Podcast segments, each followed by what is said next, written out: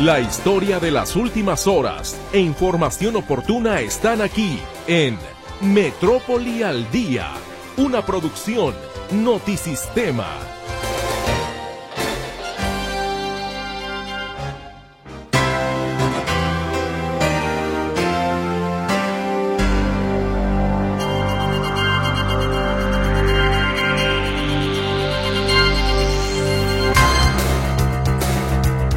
Muy buenas tardes, le doy a usted la bienvenida a este espacio informativo que de lunes a viernes tiene para usted Radio Metrópoli, la estación de las noticias. Metrópoli al día, el informativo de hoy con lo que ha acontecido en este jueves 29 de febrero de 2024. Al arrancar oficialmente esta noche las campañas electorales, ningún candidato a la gubernatura ha solicitado seguridad, confirma la Secretaría del Ramo en Jalisco. Se está teniendo cada uno de ellos, los eventos a los que vienen diferentes corrientes políticas, se han atendido también de manera puntual y estamos prestos como Secretaría de Seguridad para atender todas las peticiones que se nos realicen. Este jueves concluye el proceso de preinscripciones a preescolar, primaria y secundaria. Satisfecha la mayoría de los zapatillos con su calidad de vida, revela estudio del Observatorio Jalisco Cómo Vamos. Que en la escala de 1 a 5, la situación económica, eh, eh, la satisfacción con la situación económica es 3.6. Sin embargo, las, con la actividad diaria principal es 4.4.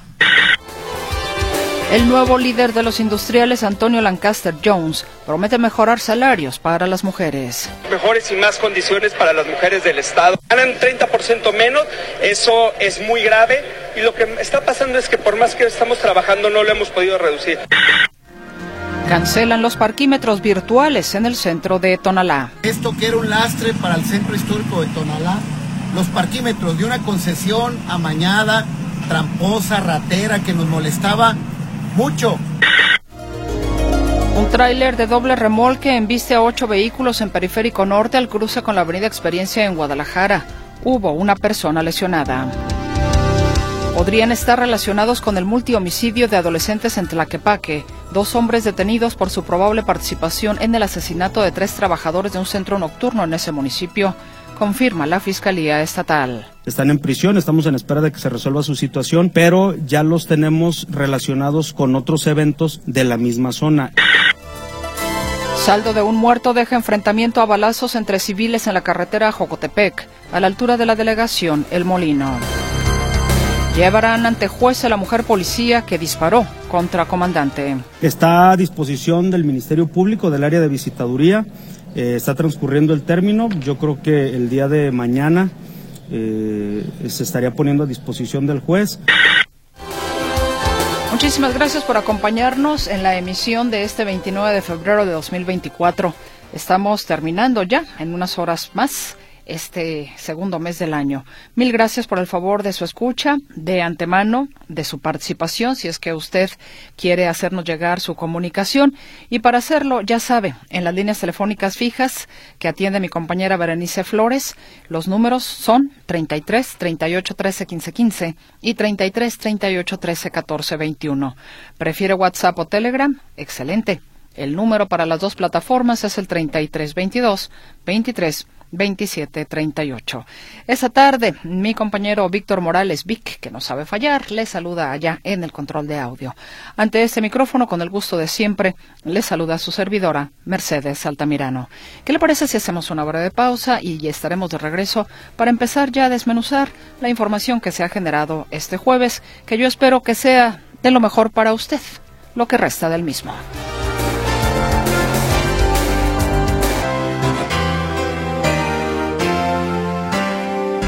Permítame comenzar con una nota que para las personas que estuvieron escuchando ya el noticiero Notisistema de las seis, pues ya lo ponemos aquí sobre la mesa, igual para tomar las precauciones del caso. Si no lo escuchó, pues le informamos que brigadistas de Zapopan y del Estado trabajan para contener un incendio forestal en una de las laderas del Cerro del Coli. El incendio que sería dentro del área protegida del Bosque de la Primavera comenzó cerca de las tres de la tarde y hasta el momento no ha sido confinado. Se trataría del primer incendio de intensidad dentro del bosque de la primavera en esta temporada de estiaje, aunque en esta zona del cerro se trata principalmente de maleza y arbustos. Lo inclinado del terreno y viento por momentos intenso complican los trabajos de los cuerpos de emergencia, aunque se avanza en el combate de las llamas. Vamos viendo, pues, o esperando que pueda ser reconfinado lo más pronto posible y, sobre todo, también tomar las precauciones para la zona en materia de contaminación. Así es de que ahí está pues el tema de este incendio, efectivamente, allá en las laderas del Cerro del Coli. Y vayámonos ahora con otras eh, cosas. Los candidatos a la gobernatura de Jalisco iniciarán campañas electorales desde el primer minuto de este viernes y hasta el momento los candidatos a la gobernatura pues no han solicitado seguridad. Mi compañero José Luis Escamilla nos tiene los detalles. José Luis, bienvenido, ¿cómo estás? Muy buenas tardes. Gracias, Mente, ¿cómo estás? Buenas tardes. Un saludo para ti, para todo el auditorio. Esto comenzará a partir del primer minuto. Y cuando digo primer minuto es en sentido literal. A partir del primer minuto de este viernes primero de marzo, los y las candidatas a la gubernatura, a las diputaciones locales, a las diputaciones federales, al Senado, a la, a la presidencia de la República, están arrancando con estas campañas, estos, estas reuniones en las que buscarán eh, pedir el voto, las que ya podrán pedir el voto de la ciudadanía con miras al próximo proceso electoral de junio próximo. A este respecto, bueno, resulta que no ha habido candidatos, Meche, no solamente hablamos de candidatos a la gubernatura, ningún candidato, de menos de los que compiten a nivel local, entiendas a nivel Estado, ha solicitado la presencia o la seguridad que pudiera ofrecer el Estado. Es decir, que se pudiera garantizar a través de alguna manera que algún candidato tenga la protección porque tiene miedo de que algo le pueda pasar. Sobre este tema hablé hoy con el, eh, con el secretario de Seguridad de Jalisco, Juan Agustín Bosco Pacheco Medrano, quien señala que nadie ha pedido ayuda, no se ha pedido que haya marcaje personal para algún candidato de algún puesto en particular. Pero si te parece, escuchamos al secretario de Seguridad, Juan Bosco Pacheco Medrano. Hay una coordinación con las fuerzas federales y desde luego también con autoridades municipales para el seguimiento en cuanto a candidatos. Se está teniendo cada uno de ellos los eventos a los que vienen diferentes corrientes políticas se han atendido también de manera puntual y estamos prestos como Secretaría de Seguridad para atender todas las peticiones que se nos realizan. Ya como lo escuchamos, Meche, no ha habido candidato o candidata que hubiera pedido la presencia o la ayuda por parte de la Fiscalía o de la Secretaría de Seguridad o de alguna otra instancia de seguridad. Hay que recordar que en su momento el gobernador Enrique Alfaro, y, y así ocurrió, habló sobre la instalación de una mesa de seguridad política. Esta mesa de seguridad la encabeza el secretario general de gobierno Enrique Ibarra Pedrosa, donde eh, pues está eh, buscando y dándole seguimiento a los actos de campaña y demás para garantizar que no haya hechos de violencia. ¿Qué quiere decir esto? No consiste esta campaña, este, esta mesa de seguridad, no consiste en darle escoltas a los a los candidatos, darle seguridad eh, con, con personas a su cargo, no, no, no va por ahí. Dice el gobernador o decía el gobernador, esta mesa de seguridad tiene por objetivo buscar eh, riesgos, anticiparse los riesgos, hacer labores de inteligencia y poder detectar cuando hay alguna amenaza en contra de algún candidato. Hasta el momento, pues el único hecho de violencia, digamos, eh, que hemos tenido en Jalisco fue el asesinato hace algunas semanas del precandidato a la presidencia municipal de Mascota por parte del Partido Verde, eh, pero de ahí en fuera no ha habido más hechos de violencia que hubieran afectado justamente al territorio jalisciense. No así Michoacán, recordemos lo que ocurrió en Marabatío, donde dos de los tres candidatos a la, a la presidencia municipal fueron asesinados. Aquí en Jalisco únicamente está el caso del candidato a la presidencia municipal de Mascota, Jaime Alanis. Mi reporte, Mechi, buenas tardes. José Luis, visto así, entonces no habría necesidad de que los candidatos pidan seguridad porque le están teniendo. Eh, pues sí, así como lo ha platicado el gobernador, en teoría, ya se le está dando seguridad una seguridad a distancia, una seguridad con labores de inteligencia, eh, pero sí, en el sentido estricto de la palabra Meche, ya hay una protección por parte del Estado y a menos de que alguno seguramente sienta como que esto no es suficiente y que hay que tener una escolta, carros y demás, bueno, seguramente tendrán que pedir. Sí, ya sería otra cosa. José Luis, estamos atentos, te agradezco la información. Buenas tardes. Buenas tardes. Bueno, pues ahí está entonces. Los candidatos a la gobernatura no han solicitado seguridad. Le digo nada más brevemente cómo van a iniciar las campañas electorales en el primer minuto del viernes. En el caso de Pablo Lemos de Movimiento Ciudadano, llevará su primer acto a la Plaza de las Américas de Zapopan. La aspirante de la coalición Fuerza y Corazón por Jalisco, Laura Aro, arrancará en la Plaza de la Liberación en el centro Tapatío. Finalmente, la representante de la Alianza Morena, Futuro, Hagamos Partido, Hagamos Partido Verde y del Trabajo, Claudia Delgadillo, comenzará en calles de la colonia Ferrocarril de Guadalajara. Y siguiendo con estas cuestiones electorales, el presidente municipal de Tonalá, Sergio Chávez, pidió licencia. O parece que muchos hubo desbandada en Tonalá, ¿no? Héctor, cuéntame cómo está el asunto. Muy buenas tardes. Eh, sí, en efecto. Meche, ¿cómo estás? Buenas tardes. En, eh, ahí desbandada en Tonalá, que va a estar pasando ya en todos los ayuntamientos. Eh. En realidad, eh, el caso de Tonalá es muy peculiar, por así decirlo, lo digo en esos términos, porque el alcalde Sergio Chávez, pues en, cierto modo ya está más que anotado para lanzarse a la reelección. No obstante, estaban a la espera de un resolutivo importante, es un resolutivo importante que ahorita lo destaco si me lo permites, el, y bueno, el día de hoy Sergio Chávez pide ya licencia formalmente como presidente municipal de Tonala.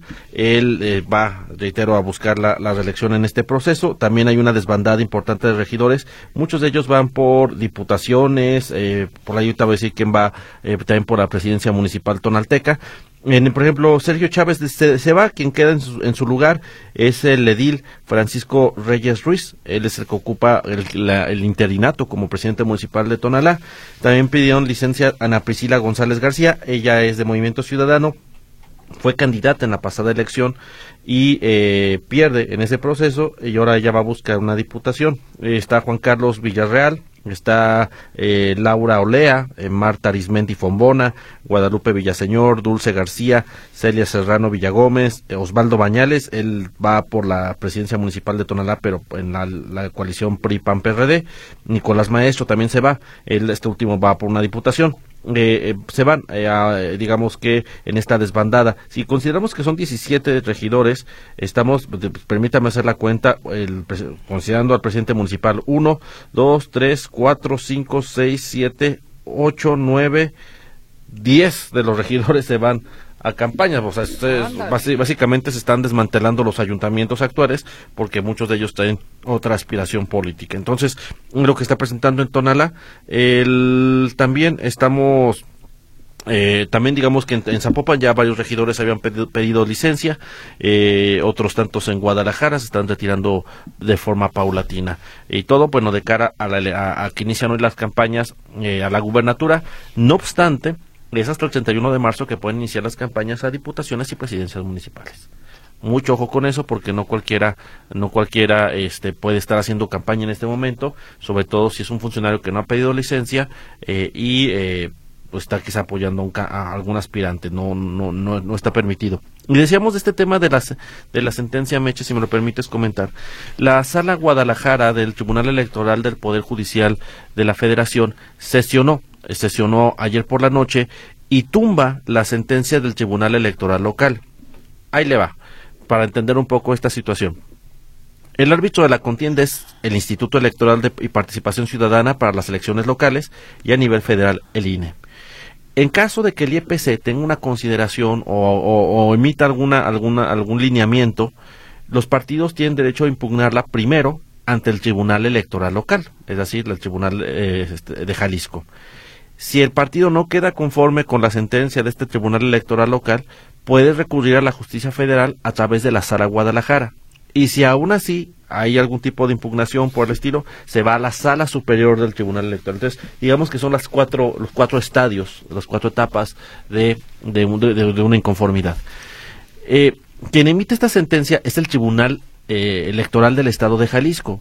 ¿Qué es lo que dijo? Bueno, coalición Morena, Hagamos Futuro, Partido Verde, Partido del Trabajo, tienen que reacomodar como su listado de presidencias municipales, de candidatos a presidencias municipales, porque no está respetando los principios, de, los lineamientos de paridad que habían dicho el IEPC desde, desde septiembre del año pasado. Este resolutivo, que en enero generó bastante controversia, pudiese haber provocado que, por ejemplo, Pedro Kumamoto no pudiera competir por Zapopan e incluso que Sergio Chávez a lo mejor ni siquiera tampoco le hubiera podido tocar la reelección, porque establecía nuevos lineamientos de cómo Morena tenía que definir sus candidaturas.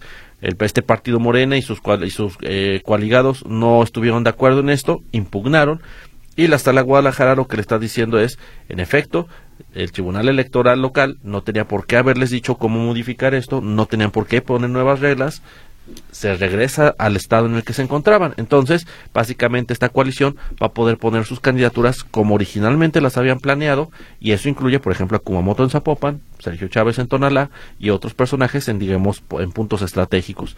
Guadalajara todavía, por ejemplo, no definen quién va de candidato está esa estira y afloja de, negociación entre Salvador Caro, este María Padilla, Mariana Fernández, eh, Chema Martínez, no se olvide Salvador, eh, no, ah, con Morena, ¿no? Sí, con Morena, sí. Porque todavía están estos tiras y aflojas. Dependían de esta sentencia, seguramente ya habrá empezar a haber candidatos en este partido. Movimiento Ciudadano, la realidad es que está más que planchado, ya estaba más que planchado quienes van en Movimiento Ciudadano. Este, digamos que ellos fueron los primeros en organizarse desde diciembre, ya sabían quién iba en qué, en qué lado.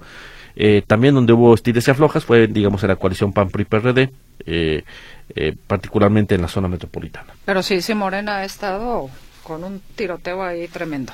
Sí, ellos entre que llegó gente que ni siquiera del partido y los meten de candidato y luego entre estas broncas que han tenido con la paridad, es decir, sí están la, con esta coalición seguiremos haciendo historia en Jalisco, pues está le está batallando en el tema de acomodarse todavía. La verdad es que no le hay tiempo. Es decir, hasta el 31 de marzo iniciar las campañas, todavía siguen los registros en el, en el IEPC, o sea, hay chance como de organizarse. Sí, que quede muy claro. Mañana inician lo que son las candidaturas, a, las campañas de candidaturas a, gobernador. Y presidencia. Y, presidencia de la República. Así es. Y ya hasta el 31 de marzo, diputaciones y presidencias municipales. Así es. Héctor Escamilla Ramírez, muchas gracias. Hasta luego. Hasta luego, que estés muy bien. Y bueno, en ese orden de cosas, precisamente, viendo cómo van a estar las, las situaciones, ya hablaba mi compañero José Luis Escamilla, ya le comentaba a usted que no hay en sí una solicitud expresa por parte de los candidatos a la a gubernatura del Estado con alguna situación específica de seguridad. Pero bueno, sin embargo, en otros ámbitos sí. Previo al arranque oficial de las campañas, este viernes 1 de marzo, y lamentablemente en medio de la violencia que se registra en el actual proceso electoral, siete candidatos han solicitado protección mediante el mecanismo acordado por la Secretaría de Seguridad y Protección Ciudadana. Hasta el momento han solicitado protección tres personas candidatas al Senado, dos a Diputación Federal, una para gubernatura y una más a la presidencia de la República. El INE es el que se está encargando de dirigir la solicitud a las instancias de seguridad, que en su caso harán un análisis de riesgo y con base en eso determinarán qué tipo de medidas tendrá el candidato o candidata. Pero bueno, siete entonces, no se dan los nombres, simple sencillamente los cargos a los que aspiran. Le repito, tres personas candidatas al Senado, dos a Diputación Federal, una para gobernatura y una más a la presidencia de la República. Y hablando, hablando de los candidatos a la presidencia de la República, la candidata de Morena, Claudia Sheinbaum, presentó el día de hoy al equipo de trabajo para la campaña electoral 2024. La ex jefa de gobierno de la Ciudad de México dio a conocer a los funcionarios que la acompañarán el cual incluye a Marcelo Ebrard, exsecretario de Relaciones Exteriores. Mario Delgado es el coordinador general. Adán Augusto López, coordinador político. Tatiana Cloutier, vocera de la candidata presidencial. Y Gerardo Fernández Noroña es el enlace con organizaciones sociales y civiles, cargo que de hecho ocupan pues ya desde la precampaña. Pero ahí está entonces el equipo de trabajo que presenta Claudia Sheinbaum, que será parte de su campaña electoral, la cual inicia mañana. Y bueno, ¿cómo va a estar el tema justamente de los candidatos presidenciales? ¿Cómo inician su primer día de actividades ya en campaña? Mañana arrancan, mañana primero de marzo, los casi tres meses de campañas políticas en los que las candidatas y el candidato a la presidencia de la República presentarán sus propuestas a la ciudadanía. Rumbo a los comicios, como usted ya sabe, que se van a realizar el 2 de junio. La banderada presidencial de Sigamos Haciendo Historia, Claudia Sheinbaum, iniciará su campaña en el Zócalo de la Ciudad de México a las 4 de la tarde. Por su parte, la candidata opositora de la coalición Corazón y Fuerza por México, Xochil Gálvez, arrancará en Fresnillo, Zacatecas, ciudad considerada como una de las más inseguras del país. Y por último, el candidato de Movimiento Ciudadano, Jorge Álvarez Maínez, iniciará su campaña aquí en Jalisco, específicamente en Lagos de Moreno, uno de los 50 municipios con mayor incidencia delictiva. Esta es la agenda, pues, de arranque de los tres eh, aspirantes a la silla presidencial de nuestro país. Y vayámonos ahora con otras cosas, otros eh, temas. Hoy asumió cargo como nuevo coordinador del Consejo de Cámaras Industriales de Jalisco, Antonio Lancaster Jones, y habló de varios temas. Mi compañera Claudia Manuela Pérez nos tiene el reporte. Claudia, ¿cómo estás? Muy buenas tardes. Te escuchamos con atención. ¿Qué tal, Mercedes? Gracias. Muy buenas tardes. Al asumir como nuevo coordinador del Consejo de Cámaras Industriales de Jalisco, Antonio Lancaster Jones aseguró que buscará reducir la brecha de género que hay en el sector, además de atender el tema de seguridad y energías limpias. Indica que pues todavía las mujeres en Jalisco ganan menos que los hombres en el mismo puesto. Escuchamos qué fue lo que dijo. A ver, nosotros estamos comprometidos con el tema de género, ¿no? Yo creo que lo primero que tenemos que hacer es generar más mejores y más condiciones para las mujeres del Estado y esto nos vamos a encargar nosotros, ¿no? También el tema de una agenda limpia, una agenda industrial, tenemos que ser corresponsables con el medio ambiente y ayudar que esto mejore, ¿no? El otro punto es seguridad. Vamos a trabajar de la mano de los tres niveles de gobierno para mejorar la seguridad de nuestras empresas y de nuestros ciudadanos.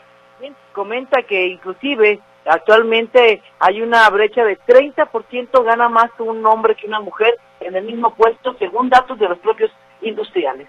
Escuchamos.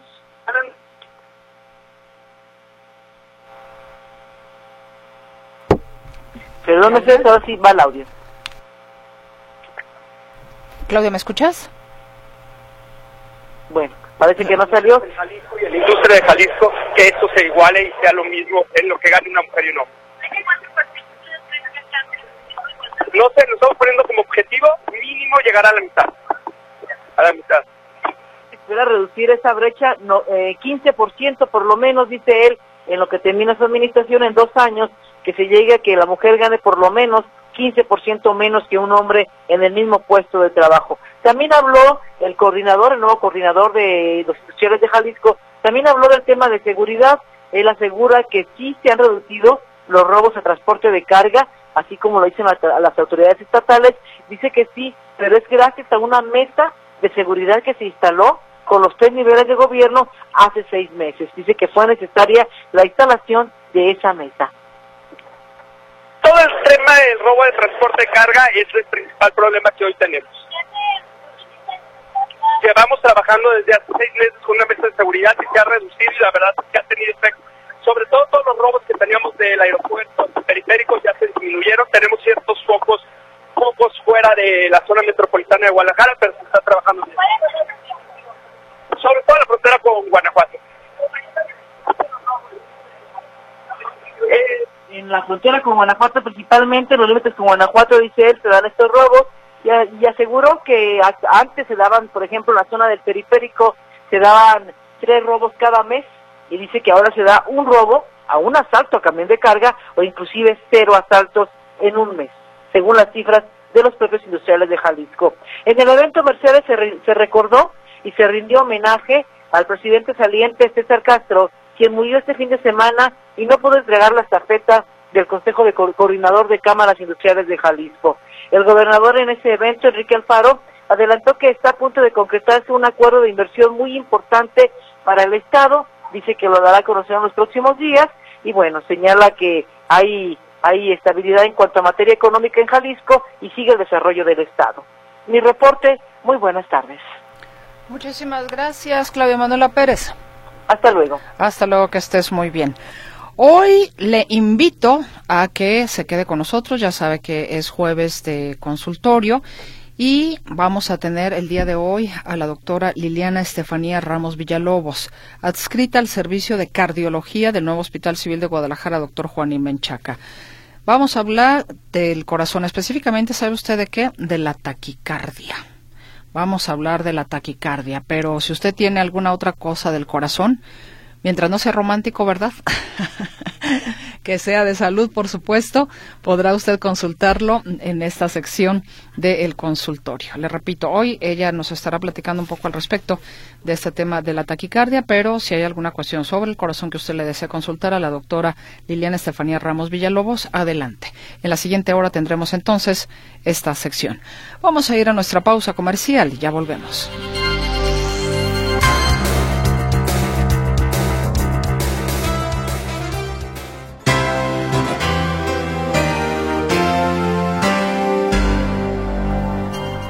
Los teléfonos en cabina están a sus órdenes en el 33 38 13 15 15 y 33 38 13 14 21. El WhatsApp y el Telegram también a sus órdenes en el 33 22 23 27 38. Y en más información, la Coparmex subraya que no es el momento para incrementar los días del aguinaldo, luego de que, como ya le habíamos informado también aquí en Radio Metrópoli, el miércoles la Comisión de Trabajo y Previsión Social del Senado aprobó la reforma que busca incrementar de 15 a 30 días el pago de la prestación. En un comunicado, el organismo patronal considera que no es el momento idóneo para que el tema se discuta en la actual legislatura, por lo que exhorta a abrir el diálogo y se escuchen las voces de todos los involucrados antes de que la iniciativa se vote en el Pleno. Advierten que de avalarse en este momento repercutiría en la contratación de nuevos empleados por el aumento de los costos laborales.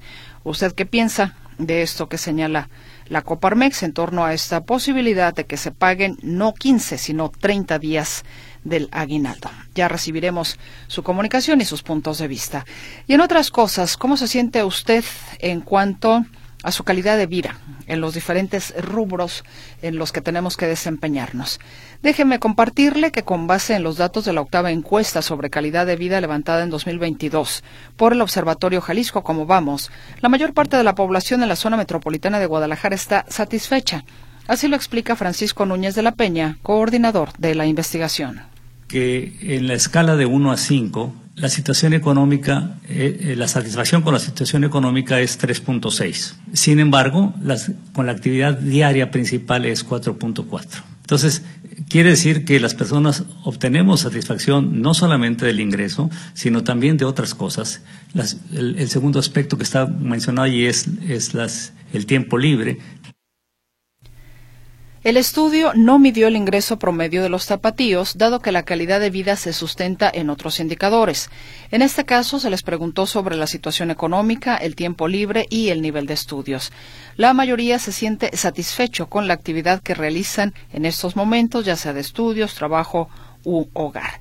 Y de acuerdo con más de este último estudio del Observatorio Jalisco Cómo Vamos, los habitantes de la zona metropolitana de Guadalajara califican en promedio con un 3.6 en una escala de 5 la satisfacción con su situación económica. Así lo explica el coordinador de la investigación, Francisco Núñez de la Peña. Si ustedes se dan cuenta, no hay grandes diferencias en el promedio de la satisfacción. Y eso no tiene que ver con si una, una población es más rica en promedio con otra, sino que la población de Guadalajara se siente en promedio igualmente satisfecha que lo de Tlaquepaque, independientemente que pueda haber diferencias económicas en estas dos zonas. Y, y lo mismo, si yo comparo el salto con Zapopan, pues es 3.6 el, el promedio. La encuesta revela que dos de cada diez personas manifestaron tener problemas económicos en sus hogares. Ya también usted me dirá del 1 al 5 cómo catalogaría perdón, su nivel de satisfacción con el trabajo que realiza, con el dinero, con eh, su hogar, en fin, con algunas otras cuestiones que ciertamente son parámetros para valorar la calidad de vida. Y muchas gracias por el favor de su comunicación. Permítame leer parte de lo que usted amablemente nos hace llegar por aquí. Dice, buenas tardes, soy señora Gutiérrez, me pueden informar si ya se autorizó el 1-1 en Santa Tere. Mil gracias. Sí, ya, ya está esto autorizado. Soy la señora Gutiérrez, nos dicen, me pueden, ah, ya, perdón, lo acabo de leer. También nos dice Genaro Guadalupe, llegó la hora de las selfies y los videos llenos de hipocresía falsos, los souvenirs, gorras, playeras, paraguas y sobre todo las promesas que se las lleva el viento, etcétera, etcétera. El fin, lograr aceptación, pero ya es hora de cuestionar a unos porque no han hecho y a otros que van a hacer. No nos dejemos mentir. Buenas tardes. También nos dicen, eh, buenas tardes, Radio Metrópoli y a todos los que desempeñan ahí su labor. Soy Ernesto López.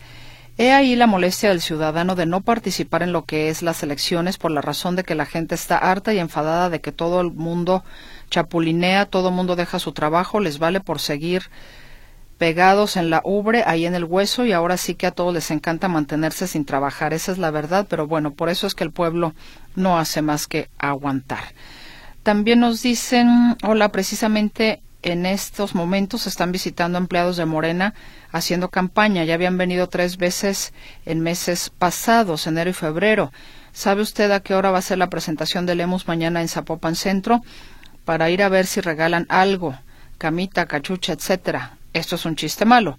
Lo cierto es para no pasar por allí, porque se hace un desastre, quitan los camiones, calles cerradas, etcétera, dice Lulu V. Y por aquí nos están solicitando un servicio social. Desde ayer, de hecho, parece ser que todavía no lo han conseguido. Se solicitan 20 donadores de sangre para Virginia Marisol Ortiz Arechiga. Ella está internada en el Hospital Civil Viejo, servicio de hematología, piso 9, cama 15. Si usted requiere mayores informes, puede comunicarse al 3339 01 59 54. 3339 01 59 54. Saludos cordiales de Don Viroy. Muchas gracias. Pues ahí está este llamado para poder apoyar con esos 20 donadores de sangre, que me imagino que son de cualquier tipo porque no me lo especifica.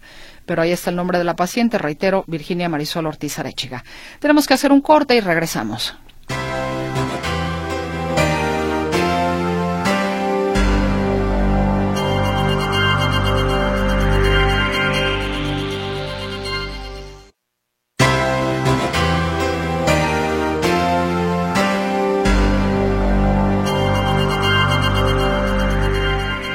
Regresamos con más información y ¿sabía usted que ya quitaron los parquímetros virtuales en el centro de Tonalá? Si a usted le parecían, como dicen por ahí, monsergosos, bueno, un problema menos en la vida. ¿Cómo estás, Héctor?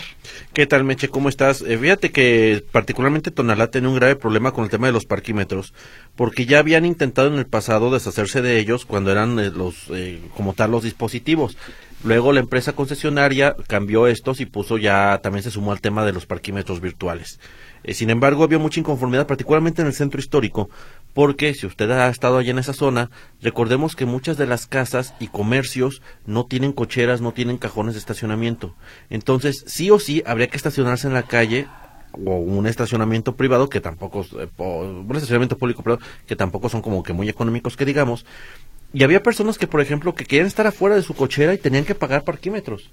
Entonces, eh, nunca hubo, digamos, de las pasadas administraciones como un intento formal de deshacerse de la empresa, hasta ahora que al parecer ya lograron tumbar la concesión que se tenía desde el 2009 con la empresa Parking Control SRL de CB, que era la que operaba la concesión del servicio de los estacionómetros. Por ahí el presidente municipal de Tonalá, Sergio Chávez, dio un, eh, emitió un, eh, un video donde, bueno, señala por qué se quitan estos parquímetros.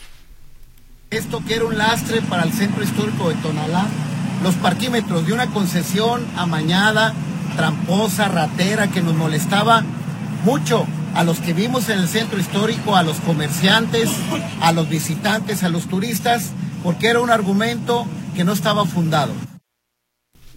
Y bueno, eh, después de esta lucha de muchos años, finalmente ya tumbaron los parquímetros, ya no estará operando la empresa esta que lo estaba haciendo, porque literalmente, o sea, uno no y eso es una realidad, uno no terminaba de estacionarse y ya tenía los agentes ahí multándolo por el tema de no, aplicar el tema de los parquímetros virtuales. Había tótems en algunas calles de, de, Tonalá, que era otro problema esos tótems, porque si usted ha caminado también las calles de Tonalá, las banquetas son exageradamente angostas, muy angostas, y ahí estaban algunos tótems que estorbaban el paso peatonal. Entonces estos fueron derribados. Ya nos tendrá que pagar por estacionarse en la vía pública. Eh, no todavía no se especifica qué acciones se van a tomar. Digamos, fue el último acto de Sergio Chávez antes de irse a la campaña electoral. Eh, pero eh, por lo pronto en Tonalá quitan los parquímetros, eh, tanto ya los dispositivos que en realidad no funcionaban, o de, cada 10, 8 estaban descompuestos, pero sí los que seguían funcionando están parquímetros virtuales y este programa, bueno, va a se quita cuando menos del centro tonalteca. Esta es la información. ¿No podrían argumentar lo mismo en Guadalajara? Es decir, que le molesta a los visitantes, a los comerciantes, a los turistas, al que va de pasadita. Sí, em, como ya habían, eh, la verdad es que lo que han argumentado en el caso de, Guadalajara es que estos parquímetros son en zonas comerciales muy específicas para buscar la rotación. Eh, una de las grandes ventajas que se vendieron, que en realidad no es así, era el tema de que ya no iba a haber apartalugares. La realidad es que siguen los apartalugares e incluso eh, hasta ocasiones coludidos con los inspectores de movilidad que están multando en algunas zonas. Pero bueno, en teoría lo que hizo Tonalá era digamos que solamente cumplir un proceso que tenían desde 2009 tratando de echarlo para atrás. Entonces ya se van a poder estacionar sin ningún problema. Sí, particularmente eh, que es donde estaba, en el centro histórico de Tonalá. Exacto. Bueno, pues ahí seguramente será buena noticia para muchos. Te agradezco, Héctor. Hasta luego, buena tarde. Héctor Escamilla Ramírez con la información. ¿Y qué le parece si nos vamos a reflexionar? Para reflexionar. Con la participación del doctor José Antonio Esquirias Romero, rector de la Universidad Panamericana, Campus Guadalajara. Vasconcelos, el gran promotor de la educación. Esa es la reflexión que en esta ocasión el doctor Esquivias trae a esta mesa de trabajo de Metrópoli al Día. Me da mucho gusto saludarle, señor rector. Muy buenas noches y lo escuchamos con atención. Muy buenas noches, Mercedes. Este, saludo con el gusto de siempre y a tu auditorio también.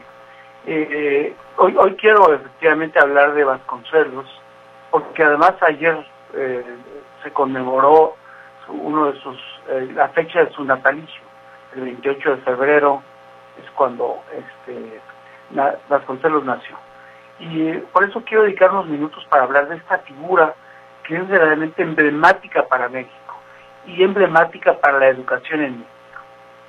Como seguramente muchos de tu, de tu auditorio sabrán, José Vasconcelos no solo va a ser recordado por ser el primer secretario de Educación Pública en México, que fue quien instaló la Secretaría de Educación Pública, sino también por su visión de la educación como un instrumento de transformación social.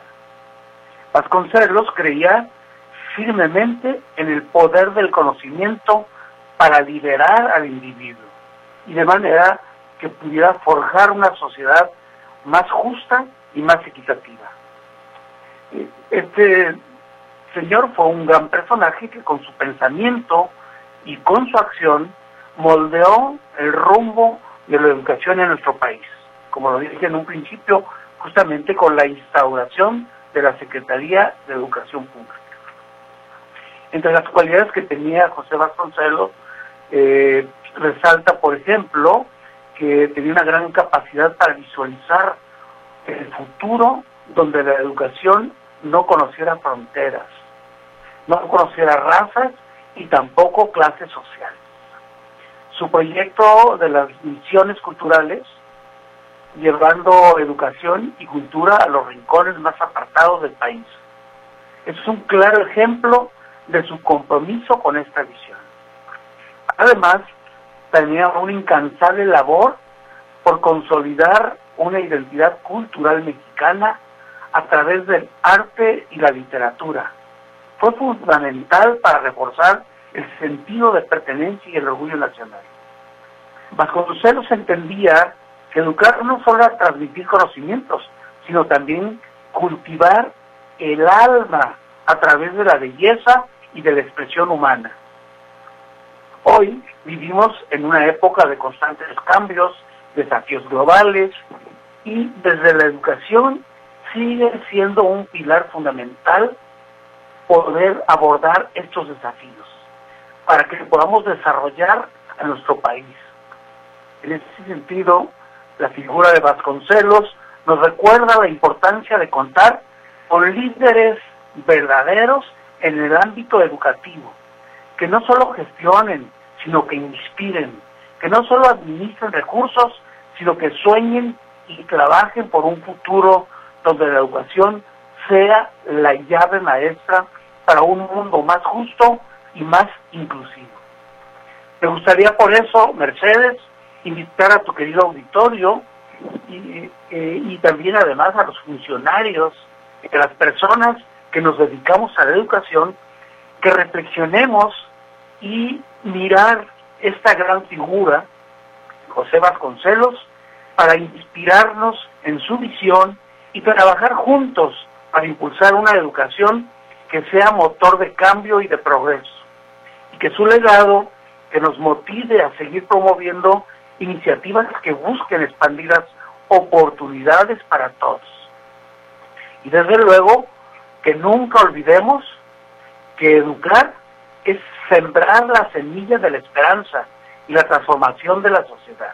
Es por ello que tenemos que tomarnos muy en serio la educación porque no la podemos dejar en manos de personas que quieran manipularnos o de personas que no tengan la clara intención que he manifestado en la persona de José Vasconcelos, que tiene una visión verdaderamente amplia, general, enriquecedora y que iba más allá de los conocimientos, también a la formación de la persona, de su, de su alma, de sus valores y de sus principios.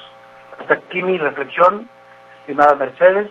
Espero que sirva de algo este, este pequeño momento para reflexionar. Totalmente, totalmente, doctor. Me recordó precisamente dentro de la vida y la obra de eh, Vasconcelos la presencia de Gabriela Mistral, que la habría invitado José Vasconcelos precisamente a venir a México para que fuera parte de esos planes de la reforma educativa y particularmente lo de las bibliotecas, la creación de las bibliotecas populares, ¿no? Este, pues sin duda alguna gran legado. Así es, totalmente. Es, yo creo que un gran personaje y se hacía rodear de grandes personas y tuvo una gran visión. Efectivamente, era de, eso, de, de, amplia mira, de amplia mira. Qué bueno que nos, nos trajo a la mesa a don José Vasconcelos, doctor. Sí, porque hay que honrar, honrar su memoria y, y no traicionar esa visión con la que fundó la Secretaría de Educación Pública.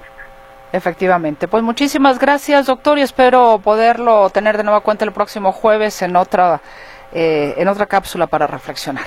Con mucho gusto, Mercedes. Saludos a tu auditorio y nos vemos el próximo jueves. Gracias, doctor. Buenas tardes. Buenas tardes. Para reflexionar con la participación del doctor José Antonio Esquirias Romero, rector de la Universidad Panamericana, Campus Guadalajara. Y en más participación de usted, que siempre agradezco enormemente, nos dicen, hola, yo siento padre, el que se recibirán 30 días de aguinaldo, siempre el trabajador clase media ha sido explotado. Hoy los empresarios, obvio, comienzan a protestar. En un negocio se gana bien, que no empiecen con cosas. Por cierto, aún hay empresas que hacen contratos por tres meses para no hacer antigüedad. Con mi hija en la noche corrieron a los de ese turno. Nomás así los sacaron de la fábrica todo por no crear antigüedad, empresarios tranzas y chillones. Saludos, señor Noé. Pues ahora sí que, Noé, hay de todo eh, en la viña del Señor. Y bueno, todavía, todavía no está aprobado. Habrá que decir, todavía no está aprobado el tema de los 30 días de aguinaldo. Eso tiene que, tiene que discutirse todavía. Nos dicen, a ver, soy el ingeniero Sebastián. Con respecto al aguinaldo que ahora puede ser de 30 días, creo que la situación de la siguiente o es la siguiente, es como el vaso medio vacío, medio lleno.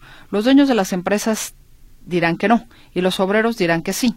Pero yo creo que por el bien de todos, y esto lo digo, para que tal vez los obreros sean más fieles, sean más constantes en su trabajo y que sea un ganar-ganar, tanto como patrones y obreros y con la expectativa de cuánto gano por lo que hago, yo creo que un buen trabajo te tiene que dar para vacaciones, para comer, para todos tus servicios, y yo lo considero que a lo que yo ganaba estaba en un 3.